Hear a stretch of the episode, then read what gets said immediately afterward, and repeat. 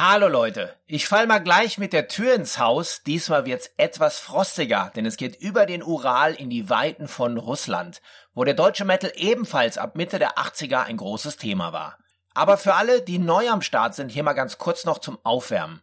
In dieser Podcast-Staffel geht es darum, wie ich, Uwe Lerch, als Mitbegründer des Rock Hard Magazins live dabei war, als vor 40 Jahren die deutsche Heavy-Metal-Szene vor meinen eigenen Augen urplötzlich explodiert ist. Kommt mit mir auf eine außergewöhnliche Zeitreise, wenn wir die Geschichte der Teutonic Revolution erforschen und auf die wichtigsten Musiker, Macher und Alben zurückblicken. Ich genieße die Musik aus dieser Zeit übrigens bevorzugt über meine Regallautsprecher Classic 3 von Audiophysik. Diese handgefertigten Boxen kommen aus Deutschland, genauer gesagt aus einer Manufaktur aus dem Sauerland. Damit wird die Musikgeschichte der 80er zum Leben erweckt und quasi physisch greifbar gemacht. Ihr findet einen Link für weitere Infos in den Shownotes.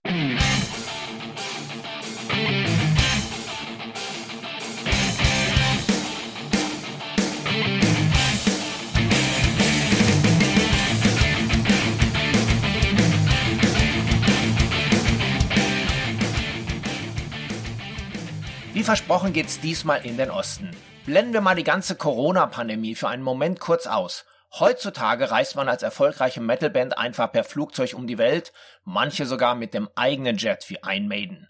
Aber es gab auch Zeiten, da war es wesentlich abenteuerlicher, in ferne Länder vorzustoßen. Accept waren damals die ersten, die die Symbolik aus Osteuropa auf ihrem Album Russian Roulette mit eingebracht haben. War dies eine Verarbeitung von Reiseerlebnissen? Woher kam eigentlich das Konzept und hat man damals auch schon gespielt? Ich traf Stefan Kaufmann, einst Drummer von Accept und später Gitarrist bei UDO, in der Klingenstadt Solingen in seinem Studio. Er hatte sehr präzise Erinnerungen dazu. Es war nicht Russian Roulette, es war Objection Overruled, weil Russian Roulette war ja noch, äh, war ja 1986, da war ja noch der eiserne Vorhang.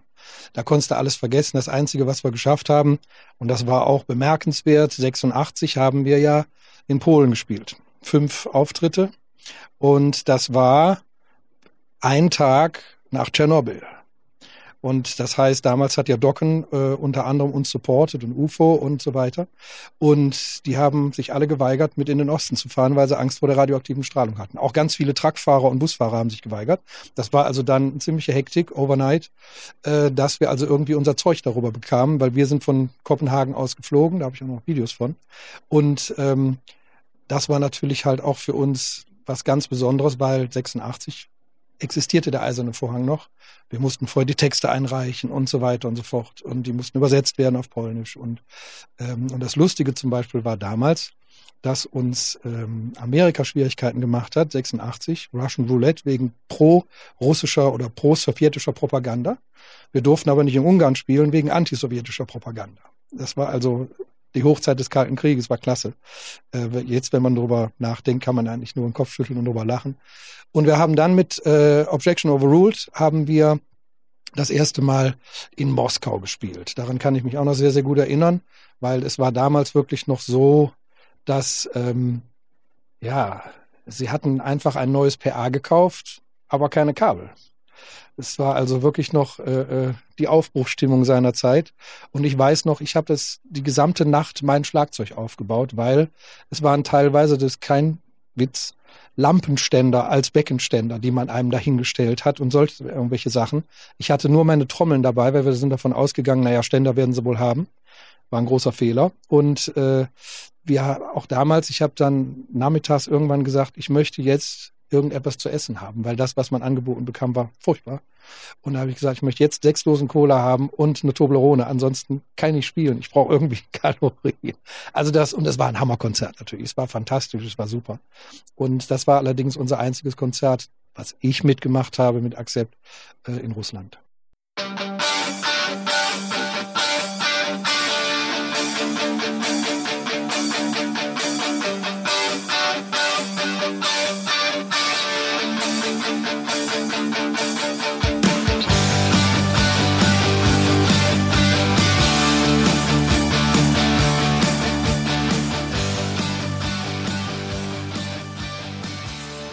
Natürlich dadurch, dass der eiserne Vorhang gefallen war, war im gesamten Ostblock, nicht nur äh, also in den ganzen ehemaligen Sowjetrepubliken und natürlich halt auch in Ex-Jugoslawien und in Polen und überall, äh, äh, Tschechei, Tschechische Republik, äh, Slowakei und so weiter, war ein irrsinniger Nachholbedarf. Ne? Also es war sie waren ja quasi 40 Jahre lang abgeschnitten von der westlichen Musik. Man hat sie zwar unterm Ladentisch irgendwie gekauft. Ich habe auch ein paar Aussagen von älteren Fans, die teilweise jetzt Generäle in der Roten Armee waren und so weiter, die gesagt haben, sie haben damals für umgerechnet irgendwie 100 Dollar irgendwie Balls to the Wall gekauft oder so weiter. Dann natürlich kopiert unter, unter, äh, unter Freunden und Bekannten. Auf jeden Fall, sie hatten einen irrsinnigen Nachholbedarf. Und deshalb ähm, waren wir dann halt auch in der Lage, relativ große Tourneen im Ostblock zu spielen. Also nicht nur Russland, sondern auch Weißrussland, Ukraine, äh, äh, Kasachstan und äh, das hier der europäische Teil sowieso, also Tschech, äh, äh Tschechische Republik und Slowakei und was weiß ich, Polen und äh, das Baltikum und so weiter. Nach seinem Ausstieg bei Accept konnte sich auch Udo Dirkschneider schnell solo durchsetzen. Ganz ungewöhnlich entdeckte er mit UDO schon sehr früh den Osten und reiste mehrfach quer durch Sibirien. Ich traf ihn bei seinem Label AFM Records in Hamburg und hakte hier mal direkt nach. Die erste Tour war teilweise mit dem Flugzeug. Nachdem wir aber da einige Kapriolen erlebt hatten, haben wir dann gesagt, wir fahren lieber mit dem Zug. Heutzutage kann man fliegen. Also äh, ist nicht mehr große Problem. Als wir angefangen haben drüben in, in, in Russland, dann haben wir dann doch eher gesagt, wir möchten dann doch lieber mit dem Zug fahren. Pois Parasi, mit dem Zug durch Russland. Trainer in Russia. Damit äh, äh, überwindet man sie und das ist halt auch für mich immer noch eine der schönsten Arten, ein Land kennenzulernen, wo man vorher noch nicht war. Wenn du jetzt einfach nur fliegst, dann fliegst von A nach B, ein Flugkapitän hat mal gesagt, wir überwinden nicht den Atlantik, wir ignorieren ihn. Und genauso sehe ich das halt auch im Reisen. Und wenn man halt Russland, diese ganzen Weiten, wenn man die mal äh, äh aus dem Zugfenster raus sich betrachtet und diese äh, Gebirge und der Ural und die, die, die Tiger und diese riesen Weizen- und Kornfelder und so weiter. Das ist einfach so klasse und es ist äh, halt etwas, was, was wir uns gegönnt haben. Wobei man den Zug dann auch sehr viel sieht halt. Das haben wir das Land also ziemlich gut kennengelernt. Und es ist eigentlich ein tolles Land. Das war eigentlich auch sehr ungewöhnlich. Das war 98, das erste waren wir das erste Mal drüben. Und da hat ein, ein alter Bekannter von mir, äh, der früher Accept in Holland gemacht hat, gesagt, hier, ich habe ein Angebot für euch, äh, mit dem ich also immer über die ganzen Jahre in Kontakt war. Ähm, ihr könnt in Russland spielen. Ja, okay. Ich, meine, ich war 93 einmal in Moskau mit Accept. Das war eigentlich eher eine Katastrophe, aber jetzt nicht die Show und die Halle, sondern eigentlich die ganzen Umstände. Und dann war ich etwas verwundert und dann, ja, dann kamen wir praktisch mit den Leuten ins Gespräch. Äh, und die ganze Tour fing dann in Kasachstan Almaty an. Und da habe ich gedacht, das kann, das kann uns keiner kennen, das kann nicht sein. Ja, und oh Wunder, äh, wir waren dann eine der wenigen Bands, äh, die, sag ich mal, nicht nur Moskau und, und St. Petersburg äh, spielen konnten, sondern wir waren tatsächlich hinten bis Vladivostok durch, also einmal durch die komplette Nation. Und das war schon irgendwie, also ich muss sagen, ich war auch ein bisschen perplex, dass, äh, dass man so angesagt war in den Ländern. Ja. Überhaupt allgemein im Ostblock, also UDO ist eigentlich, kann man sagen, äh, sehr gut angesagt im Ostblock, speziell also wie gesagt auch Russland. Mehr als ein russisches Heimspiel hatte Viktor Smolski, zur Zeit unseres Gespräches der Gitarrist bei Rage, heute ebenso erfolgreich mit seiner Band Almanac. Er macht besonders gerne Abstecher in seine Heimat, links und rechts vom Ural. Ja, das angefangen, dass ich meine, Russland ist meine Heimat und mit meiner ersten Band war ich sehr erfolgreich. Und damals war richtig gute Zeiten. Äh, also ich glaube, über 10 Millionen habe ich verkauft da, damals noch LPs.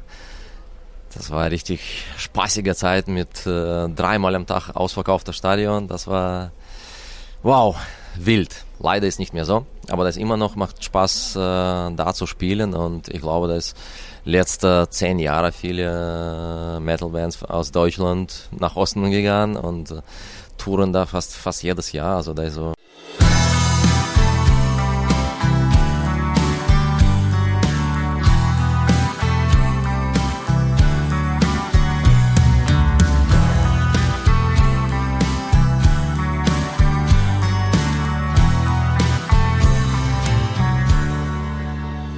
jede europäische Tournee wird verlängert irgendwo nach Russland. Ja? Und mittlerweile kann man äh, überall spielen. Früher, das war so mehr konzentriert auf große Städte, so wie Moskau und St. Petersburg. Mittlerweile, letzte Tour haben wir jetzt gemacht von, von Moskau bis Khabarovsk. Also ich glaube, insgesamt habe ich ausgerechnet 28.000 Kilometer.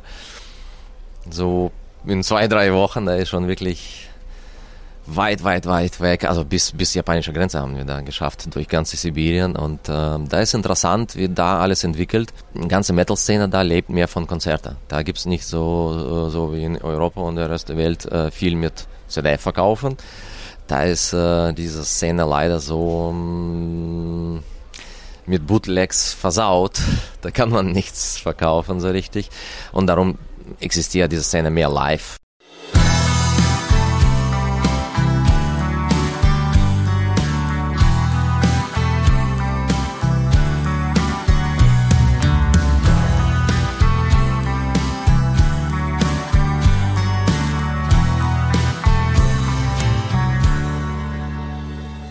Ja, mit Rage haben wir angefangen, damals, ich glaube, 2001, erste Tournee. Das war fantastisch, das war wirklich so viele Eindrücke. Publikum ist sehr wild, kann man so vergleichen, vielleicht äh, mit Südamerikanern und irgendwo in Brasilien, da ist auch ähnlich. Da ist teilweise so laut vorne, man hört nichts, äh, was man spielt. Äh, das macht total Spaß. Für mich speziell auch besonders, wenn ich so meine Sprache da äh, vorne höre und klar, das, äh, ich meine, äh, speziell in Russland, da ist sehr viel Spaß zu tun. Ne? Hübscheste Frau in der Welt, ne? viel äh, Clubs, viel äh, ja, Partys, Alkohol und äh, viele Bands wie, wie zum Beispiel Uda, Doro und, und äh, spielen das fast jedes Jahr. Also mittlerweile reiche ich auch.